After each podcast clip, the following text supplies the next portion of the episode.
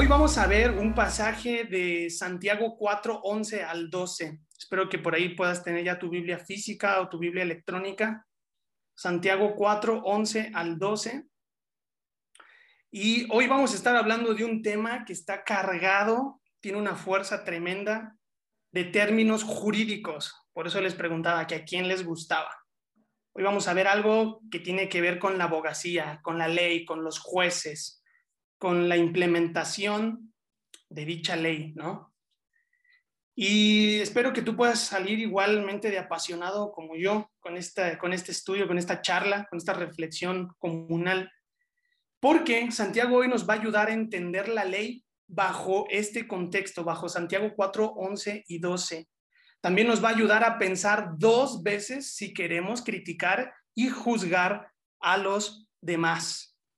Ojo, Santiago hoy nos va a enseñar a poder pensar dos veces si queremos juzgar y criticar a alguien. ¿Cómo lo va a hacer? A través de la ley. Va a mencionar esto. También Santiago nos va a señalar que calumniar, difamar o hablar mal de otros es incumplir la ley. Sabemos que la ley es muy amplia, muy variada, tiene muchos este, estatutos y también hay muchas letras pequeñas, A, B, C, D, F. Bueno, hoy Santiago nos dice, nos va a decir que calumniar a otros es incumplir un apartado de la ley. Así que sin más preámbulo, vamos a empezar, hermanos, familia, eh, amigos también. Eh, versículo 11, ¿alguien quisiese leerme el versículo 11? Amados hermanos, no hablen mal los unos a los otros. Si se critican y se juzgan entre ustedes, entonces critican y juzgan la ley de Dios. En cambio, les corresponde obedecer la ley, no hacer la función de jueces. Uf. Versículo 12. No solo es el dador de la ley, que puedes que puede salvar y perder, pero tú quién eres para que juzgues a otros. Santiago empieza el versículo 11 diciendo, hermanos. La Reina Valera 60 dice, no murmuréis los unos de los otros. La NBI, con la cual yo me basé para hacer este estudio, dice, no hablen mal los unos de los otros. No hay mucha diferencia, ¿no? Em, hermanos, no hablen mal, no murmuren unos de otros. Algo aquí que tenemos, que tenemos que tener bien claro es no perder el enfoque que Santiago ya mencionó en versículos anteriores. Dos clases de sabiduría. La primera sabiduría que vimos es la sabiduría humana, terrenal. Eh, la Reina Valeria 60 lo traduce como algo de bestias, ¿no? Pero no, no lo debemos de tomar en el sentido literal, sino haciendo alusión a que es humana, ¿no? Y la otra clase de sabiduría es la aquella que desciende de lo alto. Y ya Santiago nos la hizo ver que es pura, que es mansa, que no se deje llevar por envidias, etcétera, etcétera, etcétera. Dos clases de sabiduría. Aquí debe de rondar esto nuestra mente. Ahora, murmurar o hablar mal siempre será un distintivo de la sabiduría humana. Murmurar, difamar o hablar mal nunca se encontrará dentro de los estatutos de la sabiduría que desciende de lo alto, la cual solo Dios la puede dar. Ese discernimiento para saber vivir hoy, solo Dios lo puede dar. Entonces, murmurar o hablar mal siempre estará en oposición a la sabiduría que desciende de lo alto. Para los que les gusta el box, a mí no me agrada. No tengo la madurez para poder ver el box. Es como si estuviera en el ring. Ahora, el Canelo Álvarez contra el, el que era un turco que, estuvo por acá nada más de paseo. Canelo representa, por ser mexicano nada más, ¿eh? representa la sabiduría de lo alto. Y está el turco que representa la sabiduría terrenal. Siempre estarán contendiendo una sobre la otra. ¿Sabes? Eso Santiago siempre lo tiene en mente. La palabra que aquí se utiliza, la palabra que se traduce como murmurar, lleva la idea de una actitud de malicia, lleva la idea de una actitud de arrogancia. Pero esa malicia y arrogancia se efectúa cuando hablan mal del otro. Ojo, murmurar implícitamente. Hay algo como un celo, hay algo como una, una actitud negativa que está de fondo. hay una arrogancia, una soberbia, una soberbia de quien difama a la hora de hablar de otro. Aunado esto, esta palabra que ha sido traducida como murmurar, aunado a la malicia, figura una crítica que se hace en voz baja. Figura una crítica que se hace entre dientes. Es que fíjate, es que fíjate que Maridelvia, ¿sabes? Algo que se hace en voz baja y algo entre dientes. De ahí que algunas traducciones hagan o, digan murmurar, algo en voz baja o entre dientes. Por eso que, que digan murmurar. Lo que tiene que estar aquí en nuestras mentes es malicia y arrogancia. ¿Ok? Algo que se hace en voz baja y murmurable. Ahora, vamos a comparar este, esto de fondo con lo que dice el diccionario. El diccionario dice que calumniar consiste en hacer una declaración falsa que daña la reputación de alguien. Es esa acción, eso que nos lleva, nos motiva a hablar mal de alguien para hacerle un daño. Y aquí me gustaría tal vez abrir el micrófono para cinco segundos para dos personas que puedan decir de qué manera en algún momento de nuestras vidas hemos calumniado a alguien. Acuérdate, algo malicioso, algo que se dice entre dientes, algo que quiere dañar la reputación de alguien. ¿Quién quisiese levantar su mano y decir, todos lo hemos hecho, ¿eh? No hay justo ni aún ni uno, ¿eh? Entonces, este, este quiero, quiero traerles a su mente un vínculo que, que me pareció interesante un vínculo que no quise dejar pasar por alto, porque eso va a ayudar a clarificar mejor nuestro concepto de, la difamación, del hablar mal de otros. Ojo, aquí nadie es, este, aquí nadie es Dios, aquí nadie ha pecado, ah, todos hemos pecado mejor, nadie es este, sin, sin tacha, sin mancha, todos nos sabemos, somos conocedores de la gracia de Dios. Así que siéntete en esa confianza de, tal vez de compartir o no, pero de que no, no caiga esa, esa, dura mochila o esa piedra sobre tu, sobre tu espalda. Jesucristo ya pagó, ¿no? Entonces hay que sentirnos libres también de eso. Su evangelio nos libera de esta fuerte carga, así como decía Jimena.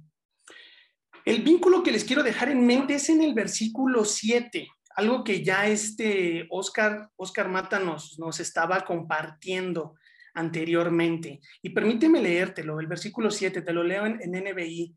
Dice, así que sométanse a Dios resistan al diablo y él huirá de ustedes. Sométense a Dios y resistan al diablo. La palabra aquí, diablo, significa difamador, murmurador o engañador. Murmurador, difamador o engañador. El vínculo se encuentra en el versículo 9 en el que estamos, cuando Santiago dice, no murmuréis los unos de los otros te hace el clic. Diablo en su significado murmurador, engañador o difamador. Y Santiago dice, no murmuren, hermanos, familia, no murmuremos. Llevan la misma idea, lleva la misma fuerza. Por eso Santiago nos exhorta, exhortó a sus lectores iniciales, pero también a nosotros, a no calumniarnos unos a otros, puesto que hacerlo es una obra del diablo. Muchas veces hablamos de permitir puertas, muchas veces hablamos de abrir una ventana al enemigo, muchas veces hablamos de que la tentación puede entrar a nuestras vidas si cedemos o hacemos tal u otra cosa. Pues hoy Santiago nos está diciendo a través de este vínculo que murmurar es abrir una ventana a una obra del diablo. ¡Boom! Esto a mí me explotó la cabeza, familia es algo que, que ahora me hace pensar dos veces si quiero hablar mal de alguien. ¿Sabes? Es algo que es como, uy, cállate. No, o sea, no manches, estás abriéndole una ventana al diablo, o sea, me hace consciente. ¿Sabes? Ahora sí ya no hay como alegar ignorancia.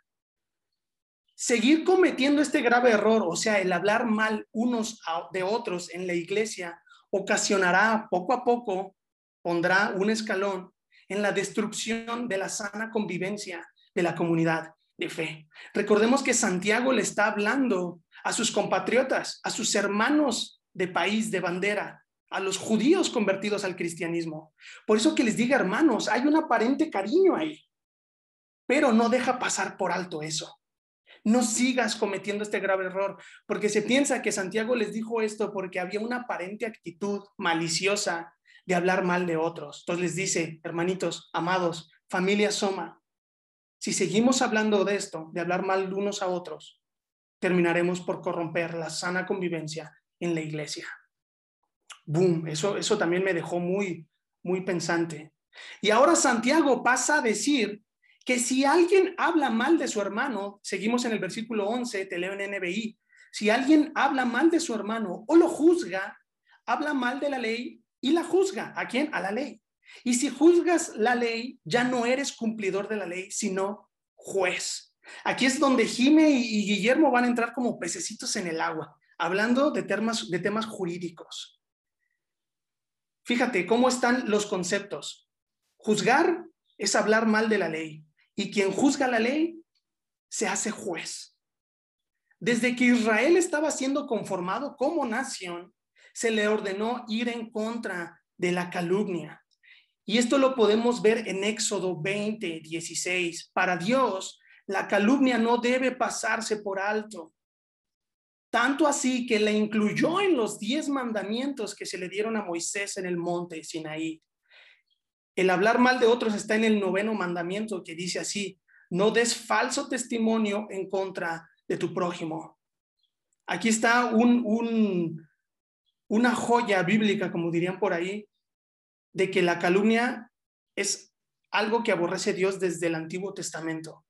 Los libros de sabiduría, esto es Proverbios, Eclesiastés, hablan también, van en línea en su oposición en contra de la calumnia. Y lo podemos ver en Proverbios 6, 16 al 19. Lo podemos ver en Proverbios 10, 18. Lo podemos ver también en Proverbios 12, 22 siempre en contra de hablar o levantar falso testimonio de nuestros hermanos. Pero también el Nuevo Testamento tiene bastantes pasajes en donde se arremete en contra del falso testimonio. Pero para mí uno de los que más me ha impactado es lo que Jesús enseñó en el Sermón del Monte acerca de juzgar a los demás. Dice Jesús en Mateo 7, 12, no juzguen a nadie para que nadie los juzgue a ustedes porque tal como juzguen, se les juzgará. Y con la medida que midan a otros, se les medirá a ustedes. Pablo también hace uso de en Corintios y en otras cartas también de no dar falso testimonio de, nuestros hermanos. Pero ahora Santiago dice que murmurar en contra de un hermano involucra a la ley. Ya no nos basta con que nos midan eh, con esa misma vara si juzgamos a otros. Ya no nos basta con que Dios nos diga, no murmures, está en el, en el noveno mandamiento, sino que ahora Santiago no le basta y agrega otro peldaño. Santiago dice que murmurar en contra de mi hermano involucra a la ley misma. Pero puede que aquí ustedes pregunten, ¿qué ley? ¿La ley que ahora rige al estado de Querétaro? ¿La ley que rige a los Estados Unidos de América? ¿Qué ley estamos hablando? La ley que Dios que Yahvé le dio a su pueblo para que viviera en ella. La ley declaraba el amor de Dios para con Israel y mandaba que se amaran los unos a los otros. ¿Sabes? Amarse los unos a los otros. No por nada Jesús también vuelve a decir cuando es confrontado por los maestros de la ley, le dicen, maestro, ¿y qué mandamiento es el más importante? Y Jesús les dice, bueno, ama a tu Dios, pero también hay otro, más, hay otro igual de importante. Ama a tu prójimo como a ti mismo. No por nada también el apóstol Juan lo hace ver en su carta. Y en esto conocerán que son los discípulos de Jesús, que se amen, que den su vida los unos por los otros. La ley está impregnada en todo el Antiguo y el Nuevo Testamento. Santiago habló esto mismo, la ley, en, el capítulo 2, versículo 8. Y se los voy a leer en NBI. Dice, hacen muy bien si de veras cumplen con la ley regia, la ley o la ley real o la ley suprema de la escritura, que es ama a tu prójimo como a ti mismo. Santiago 2.8.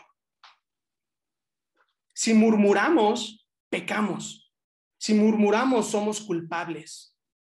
Y la misma ley nos acusa de no cumplirla. Porque si la ley es amarás a tu prójimo como a ti mismo, murmurar nos hace culpables de no cumplir la ley. El argumento es muy fácil, familia. El argumento es, el murmurador tiene un problema interior. La raíz está más, más interna de lo que aparece, de lo que aparenta. Y ese problema interior es creerse moralmente superior que el hermano y que la ley misma.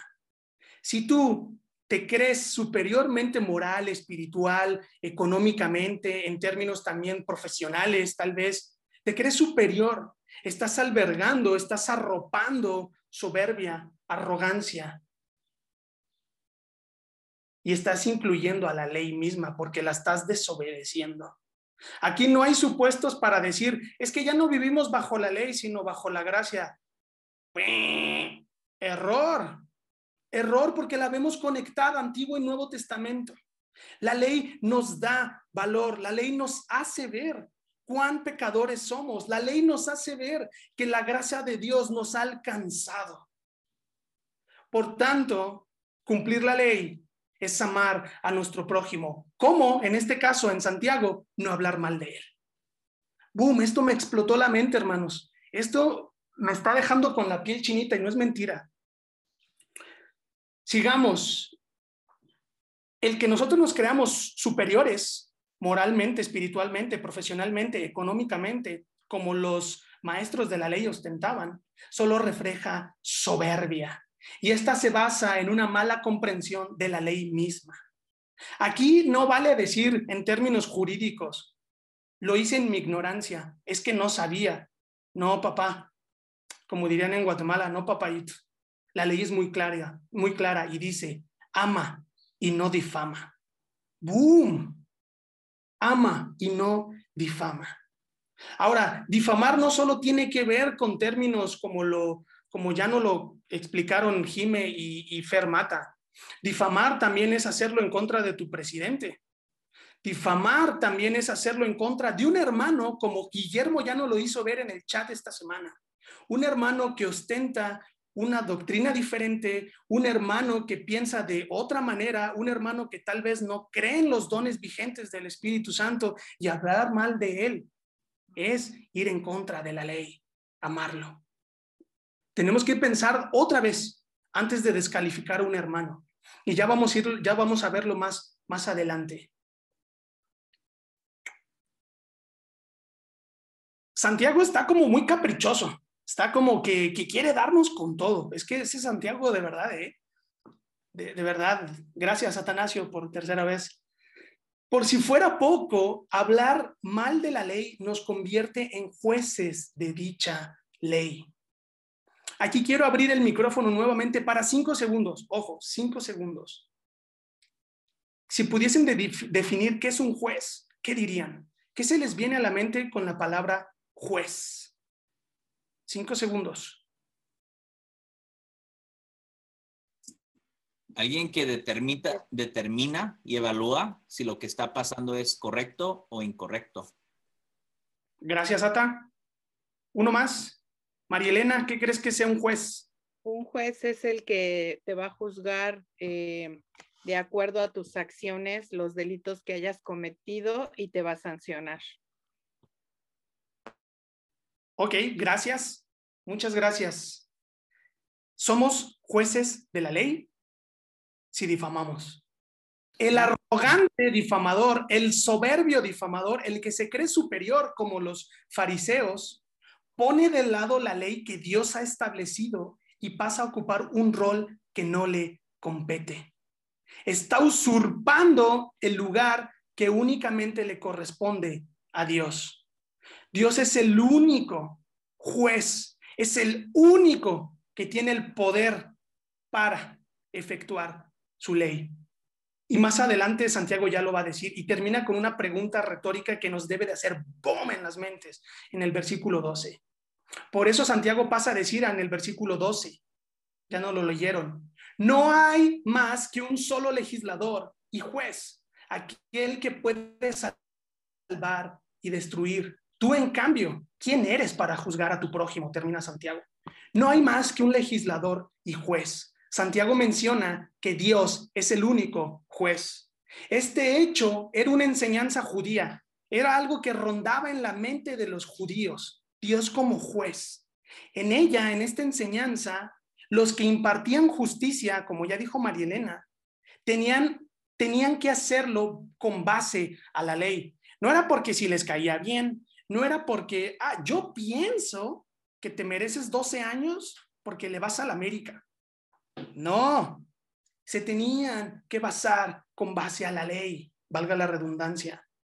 Y permite leerte algo que me, también me pareció muy importante y no quisiese dejarlo ahí suelto, porque va a agregar mayor valor. Para hacer justicia en el, en el antiguo Israel, las investigaciones tenían que llevarse a cabo minuciosamente, con un mínimo de dos testigos. Actuar como testigo falso o calumniar a alguien, ojo, sin tener información de primera mano, se hacía acreedor a la misma pena que hubiera recibido la persona falsamente acusada si hubiera sido condenada. Ser falso testigo y acusador sin, sin hechos, sin pruebas, te hacía, el, te hacía culpable con la misma condena si éste hubiese sido culpable. ¡Uh! Qué, qué fuerte, ¿no? Volviendo al punto, nadie puede asumir la posición que le pertenece a Dios como juez. No tenemos bastantes argumentos para enjuiciar a alguien. Es más, si los tuviésemos, no somos Dios. Él es el juez, Él es el legislador. Nadie tiene derecho a decir quién se salva o no. Y esto lo digo, lo pongo, porque es una desazón, hablando en términos de los que cocinan. Yo no cocino, se me queman, se me queman hasta los Fruit Loops. Pero estoy dispuesto a aprender, ¿eh? Así que ténganme paciencia. No me difamen. Es un desazón, hermanos, familia, mandar al infierno a un sinfín de hermanos en la fe porque no poseen la misma doctrina fundamentalista. Ah, es que ellos no creen en el cielo. Ah, es que ellos son pentecostales. Ah, son unos, son unos hijos del diablo. Hermano, familia, piénsatelo dos veces. Estás infringiendo la ley. Tú no eres, yo no soy quien determina quién se salva o no. Tú no eres legislador. Tú no hiciste la ley misma. Tú no puedes decir a quién salvar y a quién destruir. No puedes mandar solo porque sí al infierno a alguien. Y ahora Santiago va a ahondar más en esto. Ya nos dijo, no hay más que un solo legislador y juez, que es Dios. Aquel que puede salvar y destruir. Si Dios es el autor de la ley, Él también la administra. Si Dios es rey, que así es nuestra fe, nuestro credo confesional dice eso, Dios es rey y reina. Por eso el Evangelio es buenas noticias, Dios reina. Si Dios es rey, Él instituye y declara su ley. Si Dios es el juez, Él sostiene y hace cumplir su ley. Boom, Dios cumple su ley. En otras palabras, Dios promulga la ley y la aplica y la hace cumplir bajo una sentencia.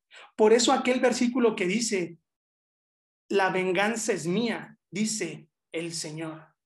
Tú no tienes que hacer justicia por tu propia mano. Es que infeliz me la, me la va a pagar. Ahora sí le voy a poner unos clavos en sus llantas para que se deje de estacionar en mi, en mi casa. Ese soy yo, hermanos. A mí como me, me sigue purgando en muchas ocasiones que los vecinos se estacionen enfrente de mi casa. Y no porque la calle me pertenezca, es que, pues gracias a Dios tenemos un auto y podemos estacionarlo afuera de nuestra casa. Pues había veces que no podía hacerlo y lo tenía que ir a estacionar hasta la esquina. Y muchas veces nos vandalizaban el auto por eso. Bueno, esto para mí fue un balde de agua fría. No puedo yo llegarle y poner clavos a las llantas de, los, de los autos de alguien más. No puedo, no soy yo, no debe de ser mi rol. Dios sostiene y hace cumplir su ley. Dios, como juez, tiene la responsabilidad de dar un veredicto, inocente o culpable. Y eso Él lo va a hacer. No ahora, pero sí en un futuro próximo. Y Jesús dijo a sus discípulos, permítanme traerles a colación otra vez al Señor Jesús. Jesús le dice a sus discípulos cuando los iba a mandar a que sacaran demonios, a que predicaran las buenas nuevas de Jesucristo, que el reino de Dios se acercaba. Jesús les dijo, no teman a los que matan el cuerpo, porque no pueden matar el alma. Dice Jesús, teman más bien al que puede destruir el alma y el cuerpo en el infierno. ¿Te acuerdas cómo Santiago está diciendo? Solo hay un legislador y juez, aquel que puede salvar y destruir. Santiago está haciendo otra vez Está vinculando la enseñanza de Jesús con lo que él está diciendo. Jesús les dice a sus discípulos, vayan, no teman de lo que le pueda hacer el hombre. Teman más bien a, teman más bien a mi Padre, que él tiene el poder de destruir. Solo él, no el hombre. Santiago vuelve a rescatar la idea de que solo Dios tiene la supremacía, el poder, la autoridad por encima de todo. Y con esto terminamos el versículo 12, hermanos, y damos eh, cabida para la reflexión comunal. Santiago termina diciendo, ya que dejó ver todo esto, ya que nos, nos machacó, ya que nos hizo puré, dice, si tú lo haces, tú en cambio, ¿quién eres para juzgar a tu prójimo? ¿Tú quién eres? ¿Quién te crees? La respuesta es una pregunta obvia. Tal vez diríamos, no, pues no soy nadie, solo Dios puede juzgar.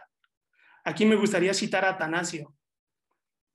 En la mente somos cristianos, pero en nuestra práctica somos agnósticos. Hermano, familia, pensemos antes de difamar, que lo que está aquí pueda salir acá también para bendición de otros. Demostremos en nuestro caminar, en el día a día. El que critica a, a otros hermanos está usurpando arrogantemente el rol de Dios, ya lo dijimos. Y esto muchas veces va a determinar, va a derivar en conflictos fuertes en la iglesia.